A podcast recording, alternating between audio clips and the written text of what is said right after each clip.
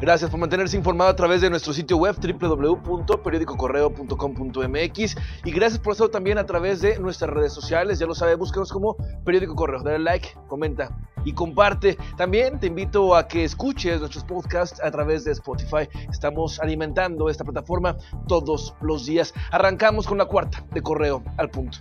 Un hombre fue capturado en la comunidad de los Nicoláses, esto aquí en Guanajuato capital, luego de chocar un taxi que había robado. La unidad con número económico de León fue sustraída con violencia cerca del aeropuerto del Bajío. Policías que realizaban un rondín detectaron la unidad donde viajaban dos hombres y el conductor intentó huir al verlos. La persecución culminó cerca del poblado de ex hacienda de Guadalupe. Uno de los sujetos logró escapar mientras el otro, identificado como Gerardo de 20 años, alias el Joker, fue puesto a disposición de las autoridades. En Celaya, elementos de la policía municipal aseguraron 20 garrafas llenas de combustible y con capacidad de 20 litros mientras efectuaban un patrullaje de vigilancia sobre la comunidad de San Miguel Octopan. El hecho se registró sobre la calle Pipi, la esquina con Venustiano Carranza. Posterior al hallazgo se implementó un dispositivo de seguridad en domicilios aledaños con la finalidad de dar con los probables responsables. Hasta el momento no hay detenidos. José Gutiérrez, líder del colectivo Sembrando Comunidad, dio una rueda de prensa en el Senado de la República donde pidió apoyo de la Comisión Nacional de Derechos Humanos para garantizar la seguridad de los activistas. El gobernador Diego Sinue Rodríguez Vallejo reveló que ya se tiene identificado el número de donde Gutiérrez recibió amenazas. Ya está la investigación, este, ya tenemos el teléfono de quien le llamó y todo, y es otro es una persona de un, de un familiar desaparecido. La fiscalía dará los detalles de ese tema. León, el alcalde Héctor López Santillana aseguró que están trabajando en nuevas estrategias para reforzar el esquema de seguridad, pues buscan que el combate a la violencia sea más enérgico. Como lo hemos mencionado, pues es un, es un tema que nos preocupa, que lamentamos mucho la pérdida de vidas humanas y cuando se trata de mujeres todavía con mayor razón, mujeres y niños. Así que estamos redoblando esfuerzos para poder ya combatir a estos delincuentes que si bien estamos atendiendo y se están deteniendo, están quedando procesados por delitos de fuero común y no con la gravedad que debería de ser que son los delitos de delincuencia organizada. El gobernador del estado, Diego Sinue Rodríguez Vallejo, aseguró que el robo de hidrocarburos en el estado no se ha erradicado por completo, pero sí ha disminuido cerca de un 75% y reiteró que el combate al huachicol le compete al orden federal.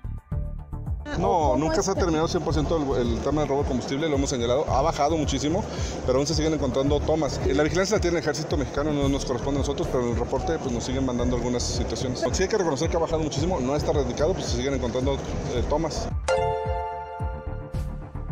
Las regidoras capitalinas Karen Burstein de Morena y María Esther Garza del PRI se manifestaron en contra de que la homologación del salario de los policías esté sujeta al aumento en los permisos a comerciantes. Ante la estrategia planteada por el alcalde Alejandro Navarro, Burstein dijo que los miembros del ayuntamiento estarían dispuestos a sacrificar su salario para obtener recursos yo creo que nosotros, el ayuntamiento mismo, estaríamos dispuestos a sacrificar nuestro salario con tal de que los policías tuvieran una calidad de vida mucho mejor.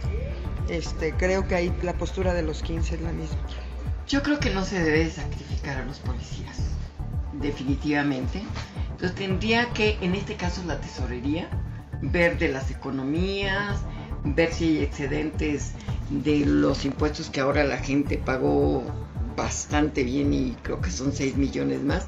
Se tendría que ver de eso, ¿sí?